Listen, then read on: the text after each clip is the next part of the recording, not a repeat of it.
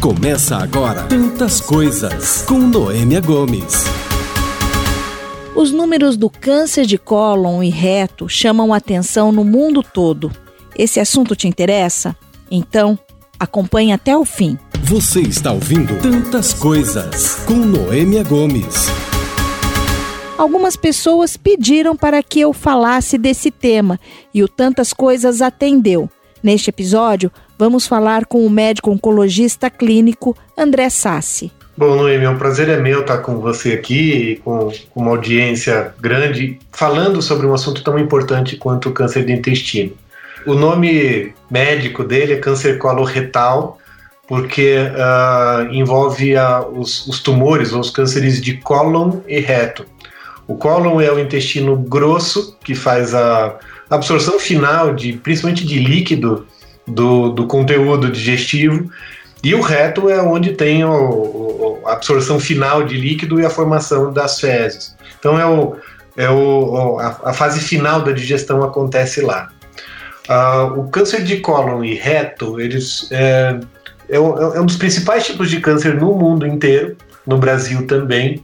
A incidência é muito alta, a mortalidade também, mas uh, a incidência acaba sendo muito alta por conta muito de, do estilo de vida ocidental. Então, o que uh, talvez o que as pessoas menos saibam a respeito do câncer coloretal é, primeiro, que ele é prevenível com hábitos de vida, a gente pode falar um pouquinho disso. E o segundo, e que ele é, a, a, a, existem exames que podem fazer um diagnóstico precoce. Então as pessoas falam também de exames preventivos, até são também, mas além da prevenção propriamente dita, é, existem exames que podem é, evitar o desenvolvimento e, e, e, tratar muito precocemente, evitando que se precise de cirurgias mais radicais e mesmo quimioterapia e radioterapia. Doutor, o senhor falou aí sobre a mortalidade e a incidência, né? E é um câncer importante e eu gostaria se o senhor pudesse esclarecer para a gente, se ele é o que mais mata e quem é mais suscetível, quem está mais suscetível, ele ataca mais homens ou mais mulheres?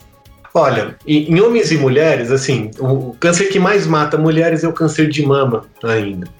E o, nos homens, o câncer de próstata acaba sendo até o mais importante, mas também mais incidente. Mas somando homens e mulheres, eles, o câncer de colo reta talvez seja o segundo em incidência em ambos, né?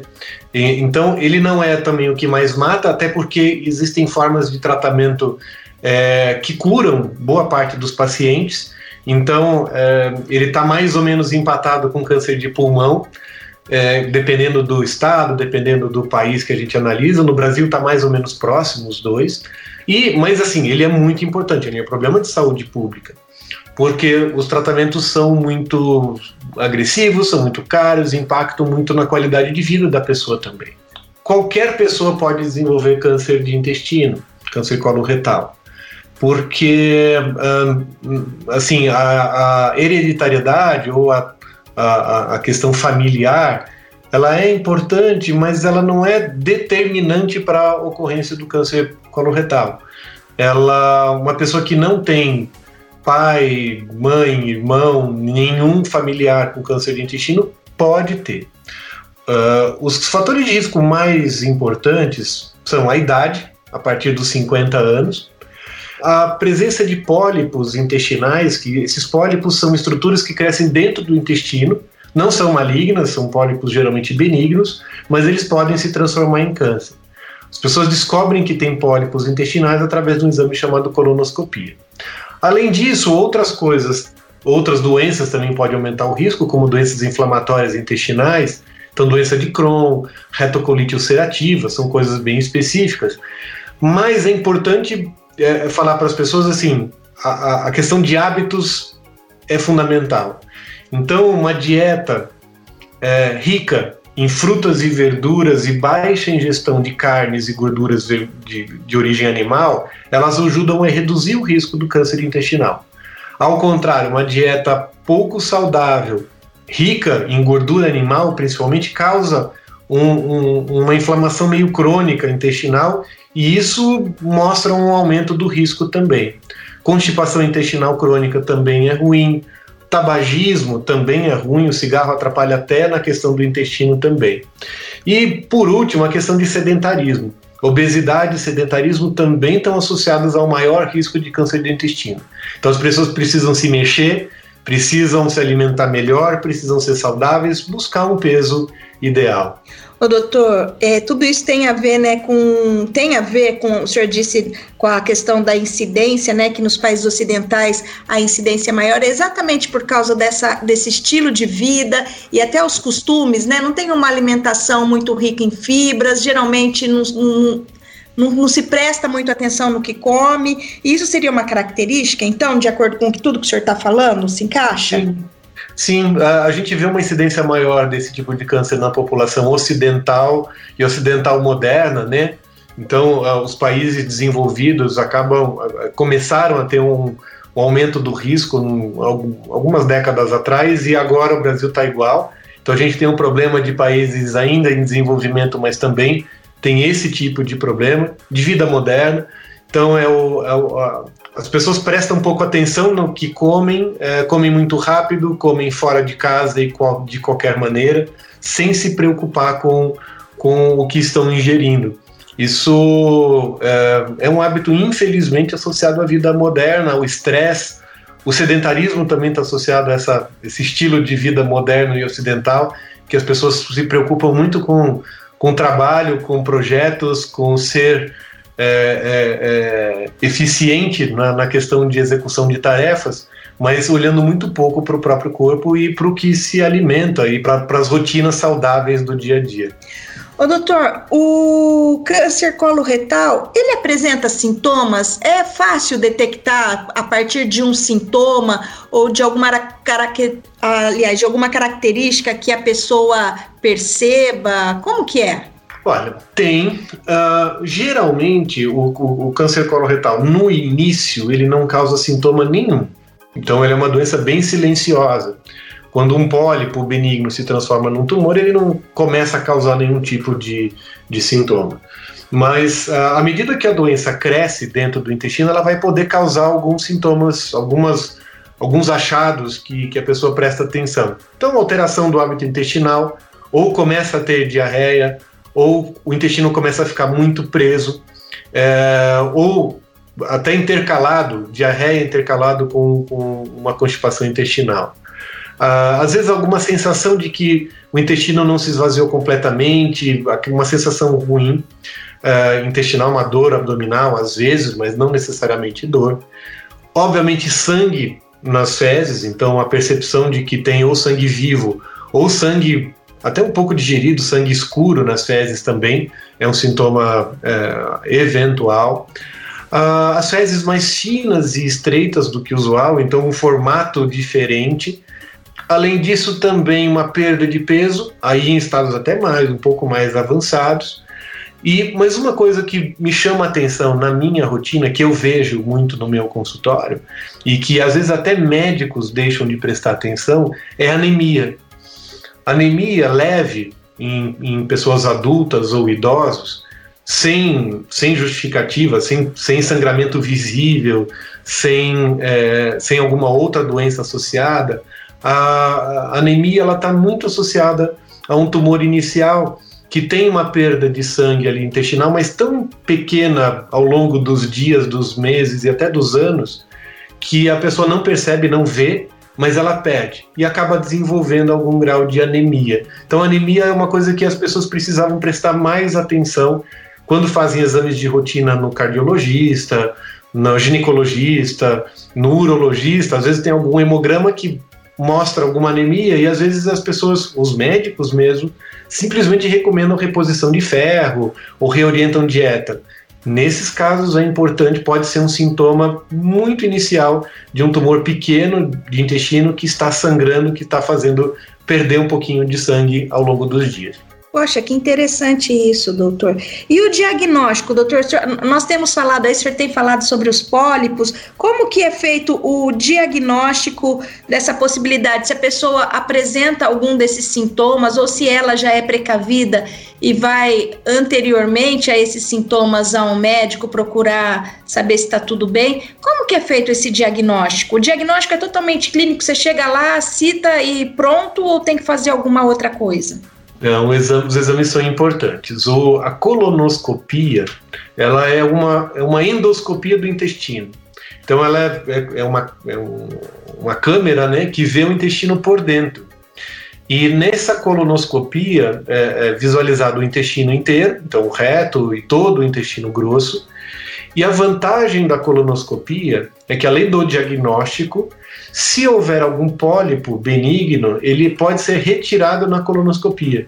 E aí essa, esse exame que é para fazer um diagnóstico ou para avaliar o intestino como um todo, ele já trata um pólipo que em algum momento é, até poderia se desenvolver é, como um tumor futuro. Uh, por conta disso, uh, há uma recomendação geral que o ideal é que a partir dos 50 anos, as pessoas fizessem pelo menos uma colonoscopia uh, ao longo da vida, como rastreamento, mesmo sem sintoma nenhum. Por conta desses achados, até do tratamento de, de pólipos benignos, que seria um exame até aí realmente preventivo, preveniria a doença. Uh, mas assim, tendo algum sintoma, de novo, a anemia é importante, mas todos os outros sintomas que eu falei, é importante procurar ou algum clínico ou algum gastroenterologista. Ele vai solicitar essa colonoscopia e, uh, e aí esse exame vai ser feito. Eventualmente, se achar alguma, alguma área suspeita, vai ser feita a biópsia e aí o tratamento vai ser uh, efetuado dependendo do tamanho, dependendo da localização e até de estágio da, da doença como um todo. Essa questão dos pólipos, doutor, o senhor falou sobre colonoscopia. Colonoscopia, eu percebo por onde eu ando e quando se fala a respeito, as pessoas têm um pouco de medo, né? Falou colonoscopia, as pessoas têm medo. Tem medo do exame porque uhum. os protocolos são delicados, né? E as pessoas geralmente têm medo do exame. E daí o senhor falou sobre pólipos. Os pólipos, eles sempre existem no, no intestino. É, pólipos, eles são, o senhor falou benignos, daí tem os serrilhados, todo o intestino vai ter. É, como que, que é essa diferença de pólipos aí? Explica pra gente. Olha, não é todo mundo que tem pólipos. Então existem uh, até tem até doenças intestinais associadas a a polipose, né? Então há múltiplos pólipos, mas o normal não ter. Os pólipos eles podem ser, eles são considerados uma doença benigna, é uma proliferação anormal ali, mas ainda benigna, mas que deve ser retirada porque ele tem um potencial de se malignizar ao longo do tempo. É, existem alguns pólipos pediculados que são mais fáceis de serem retirados, então seria como se fosse uma, uma elevação maior, é, existem pólipos um pouco mais infiltrativos, e até esses serrilhados que você falou, que são um pouco mais preocupantes, porque seria como se eles já nascessem um pouco mais é, planos, um pouco mais infiltrativos mesmo na mucosa do intestino. Apesar de ainda serem benignos, eles precisam também ser retirados porque o potencial deles se transformarem em algum tumor é um pouco maior. É, a colonoscopia, as pessoas têm medo porque justamente é um exame que é desagradável mesmo. Se você pensar numa endoscopia é, para avaliação do estômago, por exemplo, é, basta a gente ficar em jejum, que o, que o estômago fica vazio e a gente pode fazer o exame, olhar o, o estômago por dentro sem nenhum tipo de, de problema maior. No intestino, não dá para fazer uma colonoscopia com o intestino cheio, ou com fezes, ou com conteúdo digestivo ainda.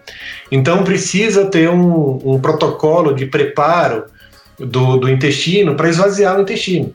Então, assim, é, usa assim, laxativos, usa às vezes até a lavagem intestinal para tirar todo, todo o resíduo de fezes do intestino para que o, o, exame, a câmera, a câmera do, do colonoscópio possa olhar a mucosa do intestino inteira, com precisão, com acurácia, para mesmo se for um pólipo muito pequeno, por exemplo, poder fazer o diagnóstico adequado.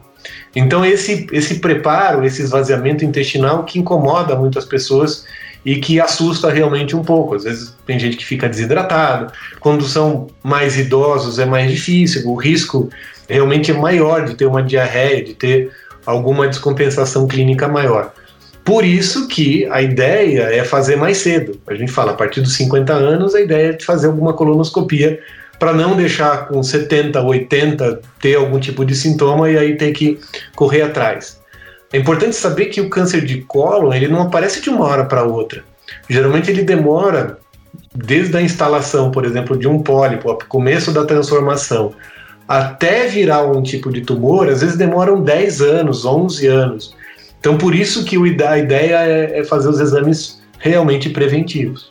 Então, por isso, doutor, que eu, é, eu já ouvi dizer algumas vezes que, assim, se na, é, o senhor disse que não necessariamente esteja relacionado com a hereditariedade, mas se na família uma pessoa teve, é, a recomendação é que ela faça é, o quanto antes o exame, assim, tipo, se a pessoa da família descobriu com 60 anos que tinha um câncer coloretal, é indicado que o familiar faça com 10 anos a menos. É isso mesmo? Isso mesmo, exatamente. A gente, isso por conta da idade, né? Como eu falei, a idade é o principal fator de risco para o câncer de colo, mas às vezes é, alguns fatores familiares e hereditários podem predispor. E aí, se um, sei lá, tem um pai ou uma mãe com câncer com 55 anos, Uh, a, ideia, a ideia é não deixar os 50, fazer os 45, calcular 10 anos antes do diagnóstico e o familiar fazer é, nessa idade. Isso é importante para justamente não fazer o diagnóstico da doença, mas às vezes conseguir fazer o diagnóstico de, uma, de, um, de, um, de um pólipo, de, de alguma alteração ainda pré-tumoral, não do tumor propriamente dito. E como que é feito esse tratamento, doutor? Depois que faz o exame, descobre se tem alguma coisa, vai para biópsia, é, é, possível começar a fazer esse tratamento precoce? Como que é o tratamento? É, se o tumor é muito inicial, se ele acabou de, por exemplo, um pólipo benigno acabou de se transformar em algum, algum tumor e ainda muito pequeno, a própria colonoscopia já pode fazer o tratamento. Isso chama uh, tratamento uh, por endoscopia, endoscópico mesmo. Mas a maioria dos casos diagnosticados já tem algum grau de infiltração um pouco maior intestinal. Nesses casos, o tratamento é feito com cirurgia. Então é feita uma retirada do fragmento ou do segmento do intestino que está doente.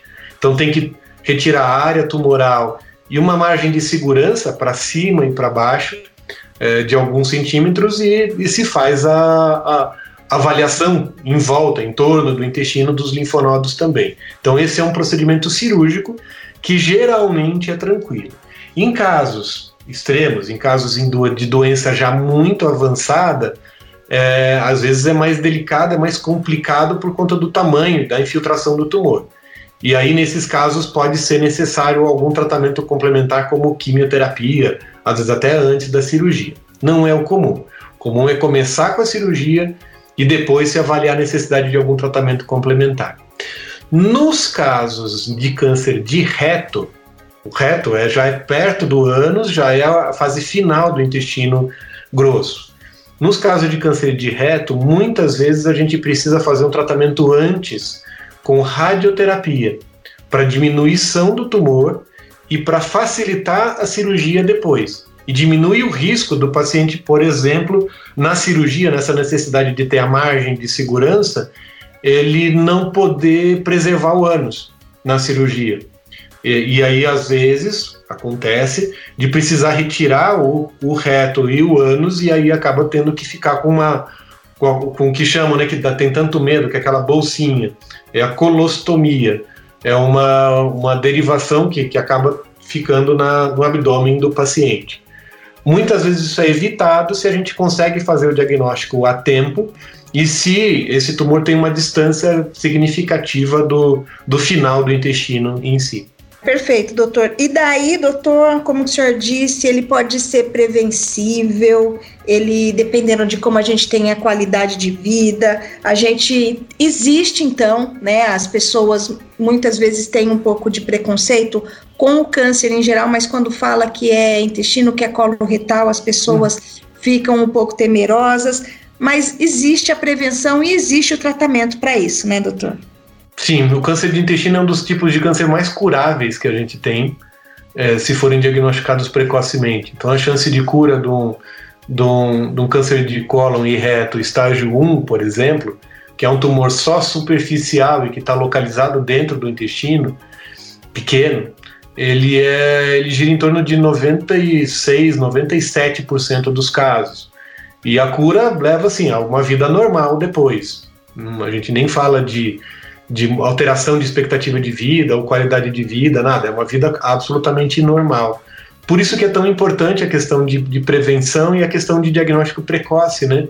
A gente tem hoje tem campanhas para câncer de mama, também é importante isso, mamografia e eventualmente ultrassom em alguns casos nas mulheres, o PSA e toque retal para detecção de câncer de próstata nos homens, mas a gente fala muito pouco da colonoscopia para câncer de colo. É, e infelizmente isso leva a um atraso do diagnóstico e, e muitos casos hoje feitos já com diagnóstico com metástases à distância, e aí nem é cirurgia o tratamento, o tratamento já envolve é, é, é, terapia sistêmica, como quimioterapia, por exemplo, mas na maioria dos casos a gente não consegue mais curar, infelizmente. É, embora a gente hoje, com as tecnologias mais novas, a, a, qualidade de vida tem sido bastante preservada e a expectativa de vida hoje é bastante, tem sido bastante longa. Mas a gente não quer só ter, ter proporcionar com tratamentos é, melhor qualidade de vida e mais expectativa de vida. A gente quer curar as pessoas mesmo e por isso importante a, a questão do diagnóstico precoce. Para descobrir o câncer coloretal em uma fase inicial, procure um médico. Alguns sintomas do câncer coloretal merecem atenção, mas independentemente dos sintomas, é fundamental e imprescindível procurar um acompanhamento médico. Compartilhe esse podcast com os amigos e com quem você quer bem. Acompanhe os nossos episódios toda semana, um tema diferente, e você pode sugerir. Eu estou nas redes sociais como o arroba podcast Tantas Coisas e também como arroba Noemia Gomes CPS. Até a próxima. Você ouviu Tantas Coisas com Noêmia Gomes.